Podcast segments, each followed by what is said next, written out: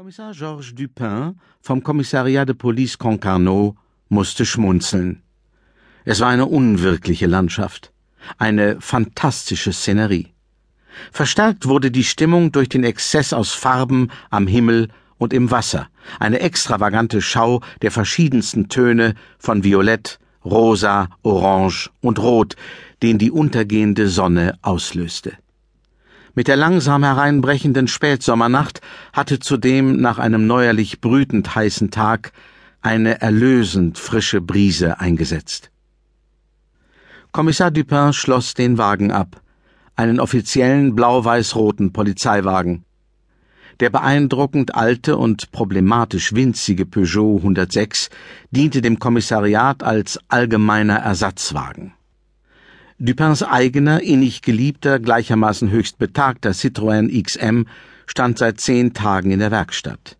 Die Hydropneumatik wieder einmal. Dupin hatte am Straßenrand geparkt, halb in den Gräsern. Von hier aus würde er zu Fuß gehen. Es war ein schmales, immerhin noch asphaltiertes Sträßchen, das sich chaotisch durch die Salinen schlängelte. Es war nicht leicht zu finden gewesen.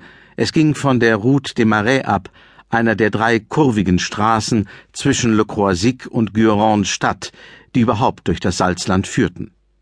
Dupin blickte sich um. Es war niemand zu sehen.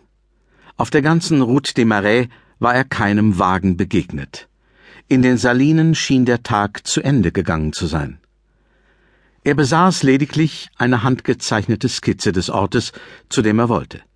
Sie zeigte einen Schuppen nahe einer der Salinen, eher Richtung offener Lagune. Vielleicht 300 Meter entfernt. Er würde die fragliche Saline suchen, den dazugehörigen Schuppen und Ausschau halten nach irgendetwas Verdächtigem. Es war zugegebenermaßen alles abstrus.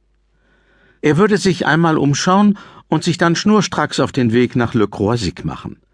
So stellte Dupin sich vor, dass er nach einer kurzen, vermutlich ergebnislosen Inspektion des Ortes eine Viertelstunde später im Le Grand Large eine bretonische Seezunge essen würde, in gesalzener Butter goldbraun gebraten. Und bei einem Glas kalten Quincy auf das Wasser blicken, die hellsandige türkisfarbene Lagune und langsam im Westen das letzte Licht schwinden sehen. Kommissar Dupin war ungeachtet der Tatsache, dass es äußerst vage, zweifelhafte, eigentlich lächerliche Gründe waren, die ihn hierher geführt hatten, ausgesprochen guter Laune am heutigen Abend. Er hatte nämlich das übermächtige Bedürfnis gehabt, endlich wieder ins Freie zu kommen. Fünf Wochen hatte er mehr oder weniger Tag für Tag in seinem muffig stickigen Büro zugebracht. Fünf Wochen. Beschäftigt mit stupider Schreibtischarbeit, formalem Kram, den gewöhnlichen Schikanen der Bürokratie, mit Arbeiten, aus denen das Leben eines echten Kommissars, anders als in Büchern und in Filmen, dann doch immer wieder bestand. Das war sein Rekord gewesen, seit er aus Paris ans Ende der Welt versetzt worden war. Fünf Wochen Büroarbeit in diesen magischen September-Spätsommertagen, deren zauberhaftes Licht das der anderen Monate sogar noch einmal überbot. Wochen eines stabilen, spektakulären Azorenhochs, bilderbuchartig, nicht ein Tropfen Regen war gefallen. La Bretagne fait la cure du soleil. Die Bretagne macht eine Sonnenkur, hatten die Zeitungen geschrieben. Fünf Wochen, in denen sich Dupins Übellaunigkeit beinahe von Tag zu Tag gesteigert hatte. Es war unerträglich geworden für alle.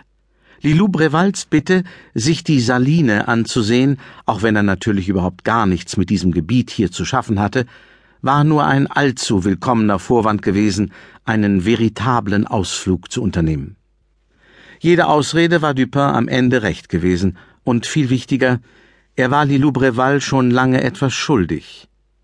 Der Journalistin des France, die sich von Polizeibeamten eigentlich prinzipiell fernhielt, nicht zuletzt, weil sie bei ihren Recherchen mit zumeist unorthodoxen Methoden nicht selten in Konflikte mit polizeilichen und gesetzlichen Vorschriften geriet, die aber irgendwie Vertrauen zu ihm gefasst hatte.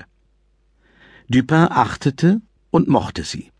Lilou Breval hatte ihn das eine oder andere Mal mit gewissen Informationen versorgt. Im Fall des ermordeten Hoteliers in Pont-Aven vor zwei Jahren, der am Ende ganz Frankreich beschäftigt hatte,